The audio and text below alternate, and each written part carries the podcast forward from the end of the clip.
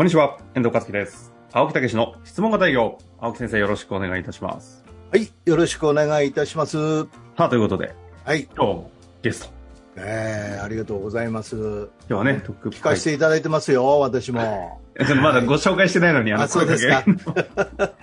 ちょっと待ってくださいね。早速ご紹介したいと思いますが、えー一般財団法人の日本的 M&A 推進財団の白川正義さんにお越しいただいております。白川さん、よろしくお願いします。よろしくお願いします。今日は先生、はいありがとうございます。いえいえ、ありがとうございます。いい声ですね、やっぱり、ね。響きますね。覇気あるんですよね、これが。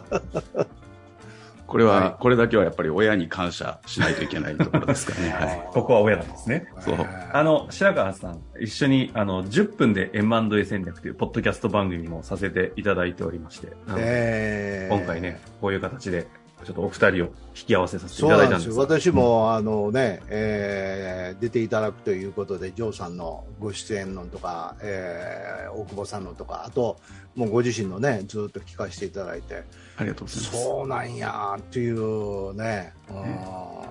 日本の実態というか、まあ、うんいやいやいやいやいやいや、だから私も M&A っていうとね、なんかやっぱりもう大きな会社とこうやって、そうん、ええ。なんかこうね、利益も上がるよね、みたいな、えそういうようなことあったんですけど、聞かせていただいて、いやー、これは立ち上げようとされてられるんやなっていうね、えはい。そういうのを非常に感じました。いや先生がおっしゃるようにやっぱりこう、ええ。お役立ちであったりこれえがえ社会のしっかり役に立っているというじあの確信とか誇りを持ちながらできる仕事だなというふうにも思ってます、はああー。ねーなるほどね。いや、そうですよね。そんな中なんですけど、一旦ちょっと軽く財団の活動であったり、ま白川さんご本人の活動ということでもいいと思うんですけど、少しだけ教えていただけますか？い、はい、ありがとうございますもともと僕はあの福岡県の税理士事務所に所属してましてでこの事務所が70年あのもう歴史がある事務所におかげで所属させていただいてて新卒からずっとこのグループの中にいるんですけれども、でその中でやっぱりクライアントさんが70年もやってると結構あの高齢な経営者の方も多くで田川市っていう福岡のあの割とこう過疎地にあの事務所が昔はめちゃくちゃ栄えた炭鉱で町なんですけどね、青春のもんですね。そうですね。青春のもんこの なかなかね年代が分かっちゃいますけどねその話が出てくるということはね、はい、あの吉永小百合さんの青春の門、ねはいあのその本当にそれがあった撮影がされたのがうちの事務所の近くとかいうのもあったりしてですね、えー。そういう事務所なんですけど。で後継者いないでも従業員さんがそこにしっかり働いていたり我々が帳簿を見ているから業績がそんなに悪いわけではない。でもあのさっき言ったような後継者がいなくて会社を閉じざるを得ないみたいな。こういう会社をどういうふうに次世代に承継できるかというようなところをテーマにあのそういう問題に直面した時にそれこそこの課題をどう解決するかっていうところから、あの事業ネットワークの中でうまいマッチングができないかなと。いうところで、あの立ち上げたのが10約10年前に立ち上げたのがこの M&A 推進財団日本的 M&A 推進財団っていうやつで今約700名ぐらいのあの全国北海道から沖縄まで事業の皆さんが所属いただいて後継者問題日々なんとか解決しようっていう取り組みをしているそんな財団ですね。はいだから出どころがもうこのねなんとかこう残していけないかとはい。そういうとこですよね。このビジネス的とかどういうことじゃなくてね。そうなんですよね。で逆に言うとその小さな会社の M&A 支援っていうのが、なかなかですね難しくてあのうん。難しいっていうのは、そもそもマッチングも難しいし、うん。あの経営者の方もその M&A っていうそそういうしあのなんていうか手法に慣れ親しんでるわけではないので、うん。そこを支援するってかなりまあ大変なんですよね。逆に言うと大きい会社さんでそういうところに慣れてるところはまあ割と支援もどちらかというと楽と。うん。でうん。その代わりでも小さな会社は報酬がなかなかあの小さいから大きい会社と比べてビジネスとしても成り立ちにくいっていうところがあってですねこの辺をどうその相入れないこう矛盾を統合していくかみたいなところが、まあ、日々葛藤しているようなところでもあるんですけど、だからやっぱ思いがないとなかなかこう進めていけませんよねこれ。ああそうですね。ねうん、単純に儲かりますからっていう話だけでは、あのできない仕事ではありますね。うん。はい。まなので、だからこそ、それをやるために、あの、それだけをビジネスにしようとするとなかなか成り立たないという実態もあるので、税理士業界の業界の人たちにお声かけをして、業界からまず啓蒙していくという活動をね、ずっとされていらっしゃいます。そうですね。修行の先生たちであれば、やっぱりこう、自分の本業がしっかり確立している一方で、そういう後継者問題に、同時にあの、割と隣接業界でもあるので、自分たちが持っている知識やスキルっていうのを使うことで、その後継者問題にあの対応していけるっていう得意性もあるのであのそういう意味では本業が確立した修行の先生と一緒にこれを解決していくっていう絵があの多分解決には一番近道なんじゃないかっていうところで修行ネットワークを作ってるっていうそんな感じです、ね、あの税理士の先生たちの顧問先っていうことですか？そうあの基本的にはそうです、はい、なるほどね、はい、うそういうところの情報も全部分かってますしね。状況も分かってる、えー、そうなんですよそういう意味では、うん、あの非常に安心感が、うんただプラットフォームとかも今たくさん増えてるんですけど、あのそういうところで上がっている情報よりも、まあ、税理士の先生がしっかり顧問としてついていて出してくれている情報っていうあの情報に対する信頼性も高いっていうのもあってですね、はい、なるほど。最近、はい、あの相談も増えてきてます。おかげでですね。はい。はいはいはい。そんな中ではあるんですけれども、今日一応ね一応じゃないな営業の番組の中で、はい、質問型営業の中でやっていくということなんですけども、共通項として私がすごい感じているのは、そもそもこの営業というのをどう考えてもどう売るか、説明していくか、納得してもらうかっていうことをやる営業を質問型営業といって営業界にこう、ある意味パラダイムシフトを起こそうとしている青木先生と、白川さんはもうまさに M&A という、この最近だとダイヤモンドとかで、あの、なんだ、罪と罠ぐらいのことをいろいろ言われるような、私が、ね、飛び交っている中において、欧米型の M&A というものをどういう形で日本的な MA にしていくのかっていうまさにパラダイムシフトを推奨してずっと言っているところにおいて、大きく価値観の転換を仕掛けている二人としては、すごい通ずるものがあるなと思っておるんですね。というでっかいテーマを丸投げして二人に任せようかなと。いや、もう私はね、あの、随分罪を犯してきました。いや、まあ、一生懸命なるがゆえに、お客様のためだと思ってやってたことが、全然こうね、お客様のためにもならない。そして会社もそのイメージダウンになっていく強引にいいものだと思って売ってるっていうね、うん、だからそういうのを10年以上こうやってて、えー、どうもおかしいと。なるほど。いうことで本当にまあ悩みですね、えー、でたどり着いたのがやっぱりお役立ちなんですよね。なるほど。お役に立つということが使命なんだと営業は、えー、えーだからそのためにはもうまず聞かせていただかないといけないし、うん、ある意味では必要ない時は立ち去ることまたいい情報を持って立ち去ることも必要なんだと、ええ、だからやっぱりその業界の私は専門アドバイザーとして、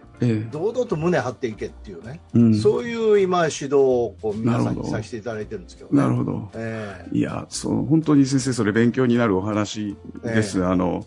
結局その僕らもあの M&A のお手伝いをしていて、うん、で支援者としてはよくあの M&A って成功報酬本当の成功って何かっていう話をするとまたあのちょっと長くなるんで。制約報酬ですね、あの、あの売り手さん買い手さんがくっついてちゃんと、あの一緒にやりましょうっていう制約をするときに報酬をもらうっていうタイプが多いんですけど、報酬のもらい方として。そうすると支援する立場の人たちは、制約しない限り報酬が入らないので、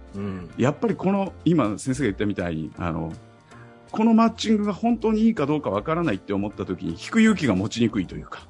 うん、強引にでも最最終的にマッチングしてしまって報酬が 今までだってコストかけてるわけですからね。なるほど。それが、うん、やっぱ支援者として何のためにこの支援をしているのかっていうところが自分の中にちゃんと確立していないとおっしゃる通りですわ、えー、間違っちゃう。あの結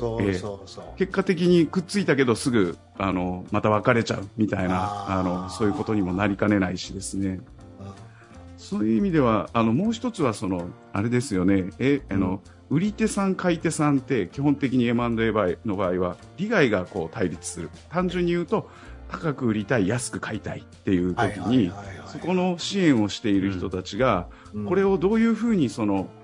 どう考えても矛盾して対立しているものをどうその一つのゴールに向かって導いていくかっていうテーマはやっぱりこう重要なテーマで先生がずっとお話しされているその、えーと、お役立ちであったり、はい、それは売り手さんが実現したいことが何なのかっていうことと、はいはいはい買い手さんが M&A という手法によって実現したいことが何なのかっていうことを支援する我々がちゃんとまずヒアリングして掴んでおかないと、はい。あの我々が報酬が欲しいからオタクをくっつけたいんですみたいな話になっちゃうと、えーそもそもあのうまくいかない。ここは本当にその営業力というか質問力が試されるところだなっていう。だから目的をしっかりと何のために行くのかという目的を持って、そしてまず相手のことをしっかりと聞かせていただいて、ええ。そこに合うかどうかっていうね、えーそうですね。そういうことを、だから私は営業っていうのは主導権を持てって言ってるんですよね、はいはい。ええ。だからこっちの取捨選択で進めるかどうかを決めるえぐらいのプライドを持ってやらないと、ええ。やっぱ本当にお役に立ったっていうことにならない。え。ええいや本当そうだと思います。うん。あの特にあの M&A っていうお仕事はよく言うんですけど売り手さん買い手さんがあのそういう意味では支援者が入らずにええ。あの直接交渉しちゃうとさっき言ったように利害が対立する同士なので基本的にはうまくいかない、なるほえーで物の売買であれば売った買ったで終われるんですけど、ど。うん。M&A ってやっぱりその後その制約の後の引き継ぎっていうところがすごく重要になってくるので売り手買い手の関係性がその交渉の中で破綻していると基本的にうまくいかないんですよね。なるほどね。だから支援者がやっぱりいるっていう売って終わり買って終わりじゃないっていう。その後の発展にええ。関関与してるわけや。そう関係してるわけですね。よはい。あだから今先生がおっしゃったみたいに何のためにこれをやってるのかっていうところがブレちゃうとーうんあのそれこそウィンウィンではうまくいかないでしょってよよく僕も言うんですよね。ウィンウィンは犯罪者に武器を渡したってウィンウィンじゃないかと。うはい。だから昔から日本の近江商人はその三方よし売り手もよくって買い手もよくって世間がいいかどうかっていう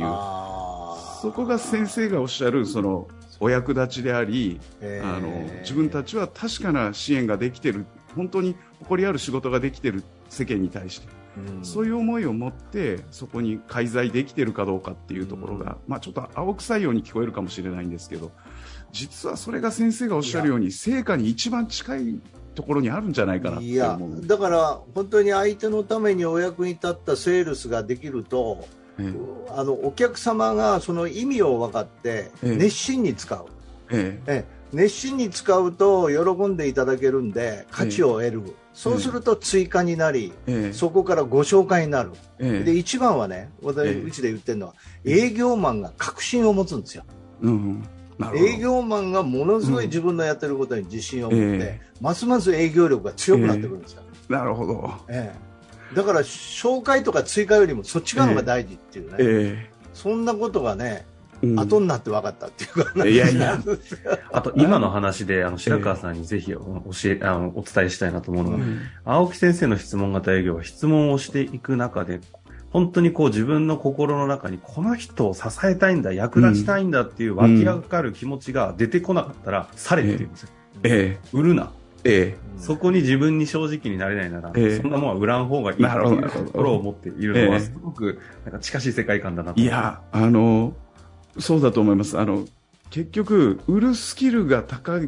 くて、うん求めていない人に売売るスキルがあったとしても、多分、枯渇していくんだと思うんですよね、こちら側が。先生ですね。あの、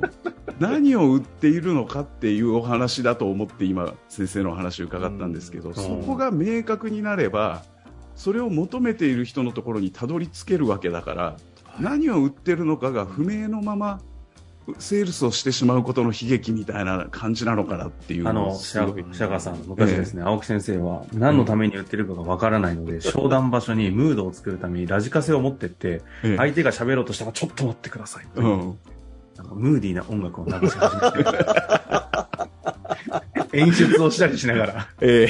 やるというね、まあそんな、何でもやりました。何でもしてるんです。えいやー本当に勉それでたどり着かれてるのがその質問型営業って多分だからもうすごい原理原則の一番のその先日めたところを先生が今お話しされてるんだなっていうだからその前はね、もうそれこそ地獄を味わいましたよ。いやそそうなんでしょうね。その話もじっくり伺ってみたい。ポッドキャストの前のやつで先生はそそういう話もされてるんですか？そうですね、あそういうようなことも、ね。遡って聞いてみますいやいや、はありがとうございます。いやーいや、いいよね、ほんでも、お話ね。あと、白川さんの、ええ。まあ、業界に所属されているところですと、あの、税理士法人というところにいながらのその M&A の財団を立ち上げられているじゃないですか。ややっぱりこの税理士の方って経営者と、まあ、ある意味月次があるっていう意味で言うと、ええ。常に会い続ける環境はい。がえ。あって、うん。ここって、これ私の所感なんですけど、え。本来であると質問型営業のようなものを、ええ。月次の担当者全員が持っておくと、多分ものすごいいやそうだと思います。常に毎月引き出せるはずええ。あの、やっぱり説明をしちゃうんですよね。ある意味、あの、我々は、その、こちら側が専門家として、あの、お客様に説明をしなして差し上げないといけない。あある意味間違ってはないと思うんですけども、はい。ただ、それではお客様が何に困っているかとか、何を求めているのかっていうところがわからないまま、結局一方的にこう、一方方向のお話しかできていない。なので、例えば月次、うちのスタッフにも言うんですけど、月次って、こちらが説明するんじゃなくて、お客さんがだって1ヶ月、あの、経営活動された結果が数値的に現れているのが月次の試算表なので、それをお客さんに渡して、お客様、じゃあ今月どういうことだったのか一回説明してくださいっていう。それうん辛い。そうそうすると、税理士事務所に対して、いや、今月は売り上げがこうでした。で、粗利がちょっとこうだったのはこういう事情がありまして、みたいなことを多分お話ししてるだけでも経営者の方って相当気づきがご自身であるんですよ。いや、それは素晴らしいですね。ええそれをこっちが説明しちゃうから、うんあの、経営者の方が本当は大事な気づきを得る機会を奪っているというか、でもうちょっと言うと、それでお話ししている中で、あ、そしたら社長、こういうことがお手伝いできますっていう、こちら側からこう、提案ができるようになるというか、うんそういうふうに本当はなっていくのが理想なんだと思うんですけどね、やっぱり説明しちゃう。うん、そこに問題を感じますけど。これ、うちで業界違いますけど、総裁業でね、はいお。手伝いしたことあるんですけど、まあ、病院から会館へ行って、で、初めてじゃないですか、みんな。えうん、だからどういう段取りでどういうふうなことが必要でって言って全部説明する、これ、何の問題もないんですよ、えええ。こうこれだと思うんですね、はい。ところが、そうじゃなかったっていう、まあ、うちもそれはお手伝いして、えその亡くなった個人の方の、ううんん歴史や、ええ。それから家族との関わりを聞いてあげる。ええ。えなるほど、なるほど。それだけで、うん。後の説明はもう勝手に決まってくってんですよ。いええ。えやこれはね、もう私もお手伝いしながら改めて、ええ。ああ、やっぱり全てこうなんだなっていうね。そうなんです。よ。だから。総裁業の話は本当に感動的で、全員が一亡くなった方を、うん。そのお葬式をどういうふうにあのちゃんと進ませるや、やっていくのかっていうところに、ここに質問が入ると、うん。一人一人のその人たちの関係性のドラマがあるので、はい。このドラマに触れて、最後、葬式をちゃんと挙げられたときに、ええ。全員みんな感謝をしてくださる。えらしくありがとう、っていう。ええこの方々が皆ん、さんが総裁業をやることがこんなに皆さんのドラマに携わり感謝をいただける仕事だとは思わなかったっていう、ええこの会社全員がそうなってるんで、なるほど。ものすごい熱量なんですよ。いやー今の話聞きながらその一つ思い出したのがその MA でもあのよく最後のクロージングっていう手前で会社を譲る側の社長さんがマリッジブルーって僕ら呼んでるんですけど M&A って結婚なので企業同士の、えー。ああ、なるほど。ええ譲る、継ぐ側。ねそう譲る側がこの会社に譲っていいのかなってすごく悩むの。これほとんど100%迷うんですよ。うん。やっぱりそれは会社を大事にしてきた社長であればあるほど最後に悩むんですよね。うんその時にいやここと一緒になった方がいいって説得しちゃうと絶対失敗するんですよね、えー最初は僕も思いっきりそれやってたんですけど それこそそんな時期あるんですね。うちのあの代表理事の、まあ、うちの会計事務所のボスの楠本とかにもこれ相談したらこうしろっていう話とかをしてくれてなぜその人が MA をしようとしているのかとか今悩んでいるのは何なのかっていうのを徹底的に聞いていけば本人が解決していくからってその話はまさにそうでなぜ MA しようとしているのかでどこで今不安なのかみたいなことを一緒に聞いていってやるだけで自分があやっぱここしかないよねっていうところに落ち着くので説得しちゃうと多分あなたが言ったからしたのに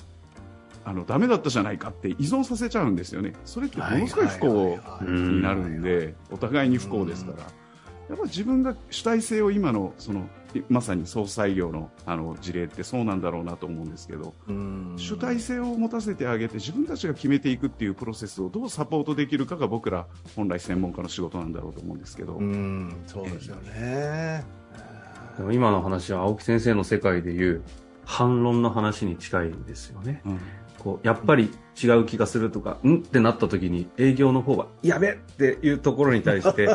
ちゃんと弾けるのかって、ここ青木先生がね、徹底的に指導するところじゃないですか。そうそうそう。その,、うん。その時にどうされたんですかってしっかり聞いてあげるっていうね、ね。ええいうようなことですよね。そうですよね。ふさわしくないならやめちゃえばいい話なのでこっち側が別にくっつきなさいって言ってるわけではないから。そうなんですよね。はい。うん。まあそこのそこの覚悟というか決意というかね、ええ。うん、そういうのは腹にしっかり収めて、ええ。本当にお役に立つためにやってるからということですよね。ええ。ええ。そうなんですよね。本当にそう思います、だからさっき改めて聞いてると、うん。あ青木先生のまだあるんであればぜいやさっきひ。あの白川さん言われたようにその原点もしそういう時にんなぜ今回のお話を進めようと思ったんですかっていう、ええそこを思い出してもらうっていうね、ええ。ええ。そういうことですよね。そうですそうです。そこを説得しようとするからおかしくなるっていうね、ほ本人の中に答えはあるんですよねもいやう、えー本当にそういうことですよね、まあ、なんだかんだでね、説得をしてきた二人だからこそ共感できるところなのかそうなんなですか、そういうちょっと匂い感じますね、ええ。あの大体言葉が強い人とかいうのはそういう傾向がありますよ。ね押しちゃう、はい、そうですよ圧でねね。そう まあ、ということで、まさか混ざり合うのかという、この MA、税理士の世界と、このね、質営業という世界が、まあ、普通に考えてると混ざり合うんですけど、ものすごい関係するなということと、あの、今、今、今後、また、あの、なんていうんですかね、さっき言った、あの、質問型月次なるものをちょっとええ。ちょっと企てておるところで、あの、ば番組で言うと、あの、大久保先生もね、やりてんなみたいな話してるので、このあたりはちょっと山岳間でちょっといろいろご相談いただきたいなと思ってます。ので。相談させてもらえて。まあ、あのとにかく私は聞かせていただいてそういう私不動産業ねはい。しばらくあのこう今の仕事行き詰まってうん。2年ほどやってたことあるんですよ、えそれでその仲介なんか入って大きな物件になるとあの仲介する人が何人もこう並んでるみたいなえうね、ん。そういう話がええ。ありましたよね、うんうんいやいや。ありました。それそれやないやろみたいなね、ええええよくわかります。あのああいうのを見るとなんかがっくりするっていうかね、いや、本当にもう何回も経験しました。トップ面談があって、経営者同士が初顔合わせするときに、知らない人がやたら並んでて、で初めましてって名刺交換していくと、めんみんなその、当事者とはほぼ関係ない人たちがずらっと並んでるっていいう。やーうん。なんかね、なんかがっくりしますよね、なんかね。いやでもあのそれこそうちの会員のうん先生方にもですね、そういう意味ではその青木先生のあのお話とかを聞いてもらうと多分さっきの話でえあの説得しようとする商品を売ろうとするんですよ。MA の勉強したからせっかく。MA のお手伝いをしに行っちゃうんですけど、あうん、でも6割7割後継者がいないという現状があるならうん。実はそのじっくりお話を聞いてあげれば向こう側からどうしたらいいのかっていう問題意識は引き出せるはずなんですよね。それを引き出す前に売り込みに行っちゃうからうん難しいって思っちゃうところいや、があるそれはと思うんですよ。難しいです。それは難しいです。うん、MA パッケージの商品を手にしたみたいになっちゃうんですね。そうそうそうだからねそこをなんとか僕もうまく伝えたいんだけどなかなか難しいのでちょっと機会があったら先生にいや、ここは確かに質問型営業という観点でお伝えした方が伝わるところかもしれないですよね。めちゃくちゃいい方法ありますよ。これ、こう言ってる時は意外と本当だったりしますからね。ええいや多分、うん。あ間違いなくありますよね。あうん。ええ。たまに、ま、全然ない時あるんで、ちょっと気をつけてもらってもいいですいやいやいやか？逆にあの遠藤さんうちのゲストに青木先生来てもらってその辺をちょっとあ。お話ししてもらうとか。いいですね。あまたよければぜぜひ言ってください。あじゃあ、あの、今度、あの、白川さんの方の番組に、ええ。はい今のアイデアちょっと忘れないでください。何やとか言ってとそうなので。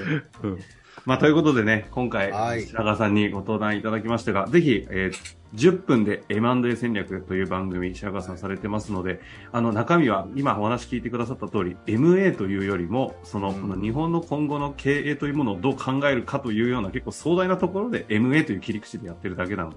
とても参考になると思います改革ですよね。いや本当にそうなんですねえーうちも営業の改革してますんで。ぜひ一緒によろしくお願いします。共にと思っております。はい。ということで、